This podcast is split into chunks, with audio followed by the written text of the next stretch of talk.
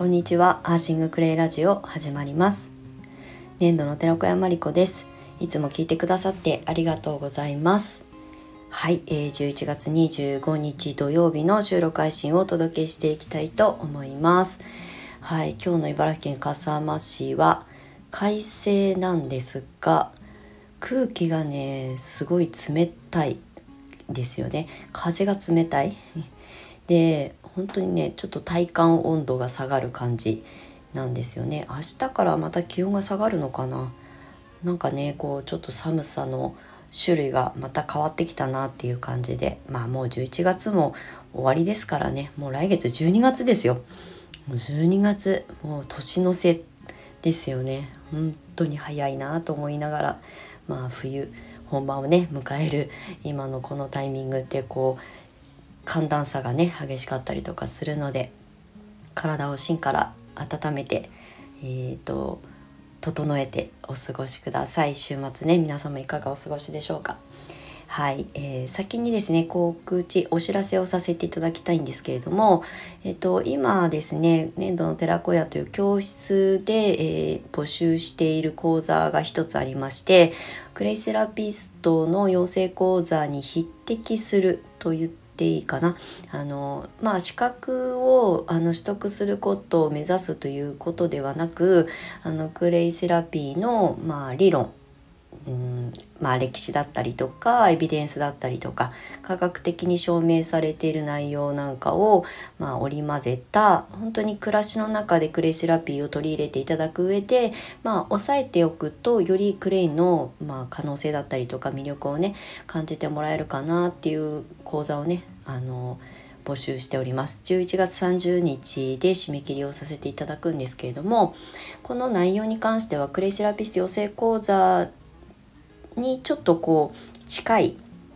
あの理論を、まあ、私がここのポイントを押さえて押さえておいてほしいなっていうところだけを抽出したオリジナルのテキストをあの活用して講座をね受けていただく内容になっております。アーシングクレイ講座という形で、えー、っと今募集ホームページじゃないインスタメインで発信をしております。はいなのであのクレイセラピーの、まあ、少し理論も深掘りしたいなっていう方には是非あの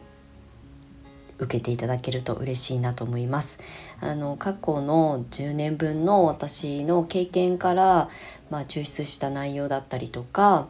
あの1年目はクレイパックの専門サロンをやっていたのでお客様の体を通して気づいたことだったりとかあとは、まあ、クレイセラピストの養成講座に通ってくださった生徒さんたちからフィードバックもらって、まあ、あの再確認できたケーススタディなんかをギュッとあのまとめてね全4回コースになっております。はいあのご興味ある方は是非あの概要欄の方に、えー、インスタのあのプロフィールっていうかねトップページにあの固定して貼ってあるあの募集要項をね貼らせていただきたいなと思いますのでよかったら覗いてみてください。11月30日残席2席あの2名様限定となります。はい。ということで今日の本題に入りたいと思うんですけれどもえー、っと SNS との向き合い方についてちょっとね先ほどスレッズにさらっと書いたんですけれども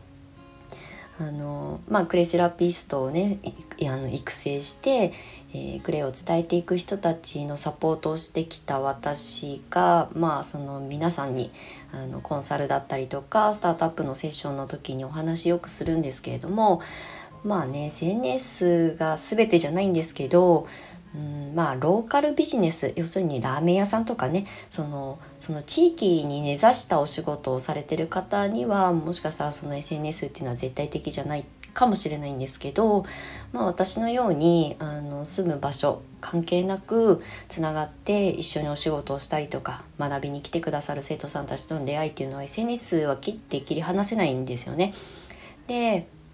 まあ、うちの卒業生もコンサル生も含め、まあ、発信、ね、何かしらしていかなきゃいけない時代だから、まあ、どういうふうに向き合っていけばいいのかっていうことをねよくこう、まあ、おこがましくもアドバイスさせていただくんですけれども私の中にあの決めている基準というかねあのモットーというかあの向き合い方があってあのまあ私は20年ぐらい前からブログを書いたりとか、まあ、まだまだみんなが SNS、まあ、昔は Facebook だったりとか、まあ、Twitter とかもそう、まあ、今の現 X ですけどとあのにあのあんまりこうね手をつけていない皆さんが多い中で私は結構興味心があのある人間だったので好奇心で、まあ、SNS もどんどん使っていたしブログも書くのが好きだったのでずっとやってるんですよね発信してるんですよ。まあ、昔はね普通にただの趣味だったんですけど今お仕事をね絡めて発信しているので SNS 歴でいうとまあ20年とかになるんですよね。であのまあ時代の流れを、まあ、汲み取るというか読み解く力があるっていうわけではないんですが次はこういう SNS が流行りそうだなとかあとまあ今私が伝えたい相手伝えて受け取ってくださる人たちがどこのプラットフォームを楽しんでるのか、まあ、どこで情報収集しようとしてるのかっていうことをリサーチするんですよね。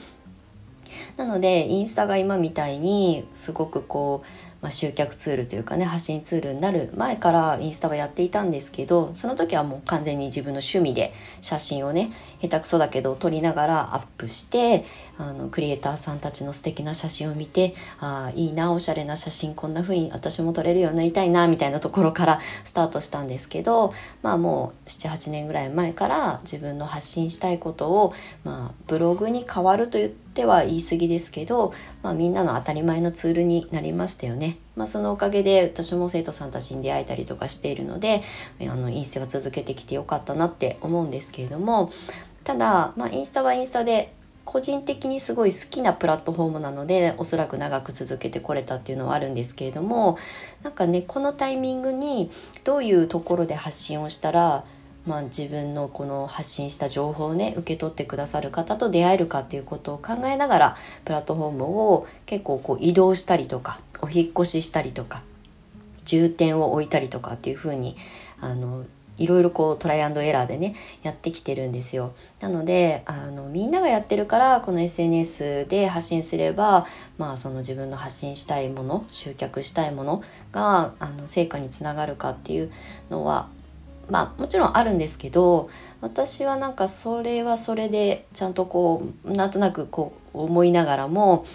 まあ新しいことにこう飛び込める人ってどこにいるんだろうとかねどこで発信をしたらそういう人たちと出会えるのかなっていうふうに思いながらあのプラットフォームを選択してるんですよね。なんか例えばあのインスタがこうまあ当たり前のツールというかみんながみんな結構なかなかね 使う人たちが多いプラットフォームに今なってると思うんですけどじゃあそこで発信することに躊躇するとかねうん例えばおしゃれな写真が得意じゃないからなかなか発信するのがなんか億劫になるというかね 難しいと感じる人もいればあとはこうみんなが当たり前に使うツールになったからこそつながりがあのありすぎてこう自分の発信したいことが思うように発信できないとかっていうねそういう声を聞いたりとかもするんですけれどもそしたらそこの場所ではないところで 自分らしさを発信すればいいだけなので SNS ってうんたくさん今はもう選べるツールがありますよね。まあ、私は動画があまり得意じゃないのでうんこう自分が外に出ていって自分を自己表現するみたいな YouTube とかの動画だったりとか。まあ今 YouTube はね音声でも配信もできるから別にあの自分をさらけ出してあの動画にする必要はないんですけどただどちらかというと文章だったりとかこうやって音声だったりまあ自分のあまりこうねあの姿をあの表に出さない場で発信していくみたいなことが、まあ、好みだったりとかあとあの私の、まあ、伝えたいことっていうのはなかなか写真だけでは伝えきれない考え方だったりとかその人としての本質だったりとかっていうのはうんなんかこう見せ方あのノウハウはね例えば、えー、カルーセル投稿とかありますけどそういうものよりはすごくねシンプルに文章を読んでもらいたいなっていうふうに思うので例えば講座に来てほしいなこんな生徒さんがうちの教室に来てくれたら嬉しいなそんな出会いがあったら嬉しいなって思う思いは伝えたい場所は、まあ、ブログだったり、まあ、今はノート使ってますけれどもあとメルマガとかね。ちょっとクローズドの場所で発信するものを受け取ってくださる方だけでいいかなって思ったりとか。あとこうやって音声に関してもまあ私はもう4年近く音声発信してるんですけれどもうん、やっぱりこうみんながまだ手をつけないところのタイミングに参戦できる人っていうのは、まあ、新しいことにチャレンジできる人だし、あの上手にできるできないとかではなくってそこにチャレンジしていくやっぱりこう新しい未来を迎えに行けるような人たちと出会いたい時はこういう音声とかね今で言うとスレッズなんかもそうですけど、まあ、新しいプラットフォームをあの躊躇なくあの採用できる人たちに向けて、まあ、私もお話ししていきたいなっていうふうに思って日々の SNS の発信の内容もあちこち違うんですよね。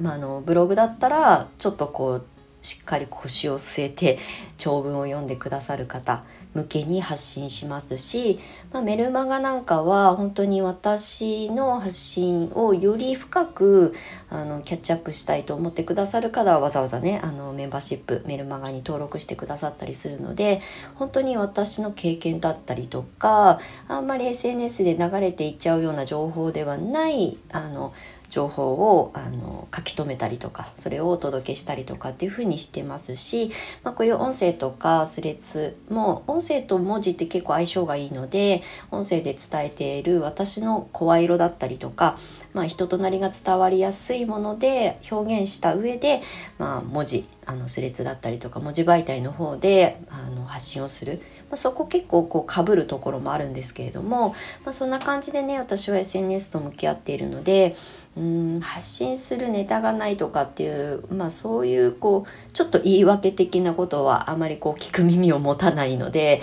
ネタがないっていうことは、ね、自分の思いを発信してないからフィードバックがないから、まあ、ネタに困るわけなのでそれはねもう自分であの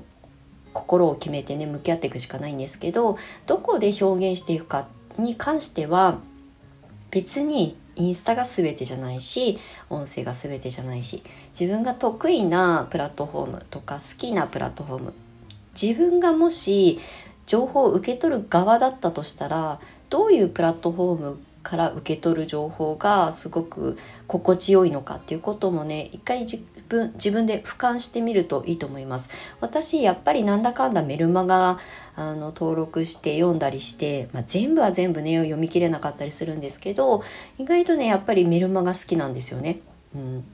で、うん、あとこう音声、まあ、日中こう自分のデスクワークをしながら耳から入ってくる情報であの手を動かしながらも目を奪われなくて済むのであこのフレーズいいなと思ったらパパって書き留められたりとかっていうので使い分けもするし、うん、自分も発信する時にあのながら聞きしてもらえるようにお話をするようにしてたりとかするんですよね。なので SNS ってもう今は自由に選べる時代だしあのみんながやってるから同じように私もやらなきゃではなくって、うん、届けたい相手がどこにあの生存してるのか、まあ属性ですよね、があるのかっていうことをこう分析しながら自分らしい発信の仕方ができる場所でそこではちゃんとコツコツやっていくっていうことが大切だっていうことをねよくコンサルだったりとかサポートの中でお話しさせてもらうのでなんかね発信が苦手っていうのはもしかしたら自分に合ってないプラットフォームなのかもしれないのでそこはねもう一回こう諦めるというかねもうそこにあの注力するまあその時間の方がもったいないので、まあ、あれこれ考えることなく自分がどこだったら心地いいのかどこから情報を得たらあのスルッと入ってくるのか。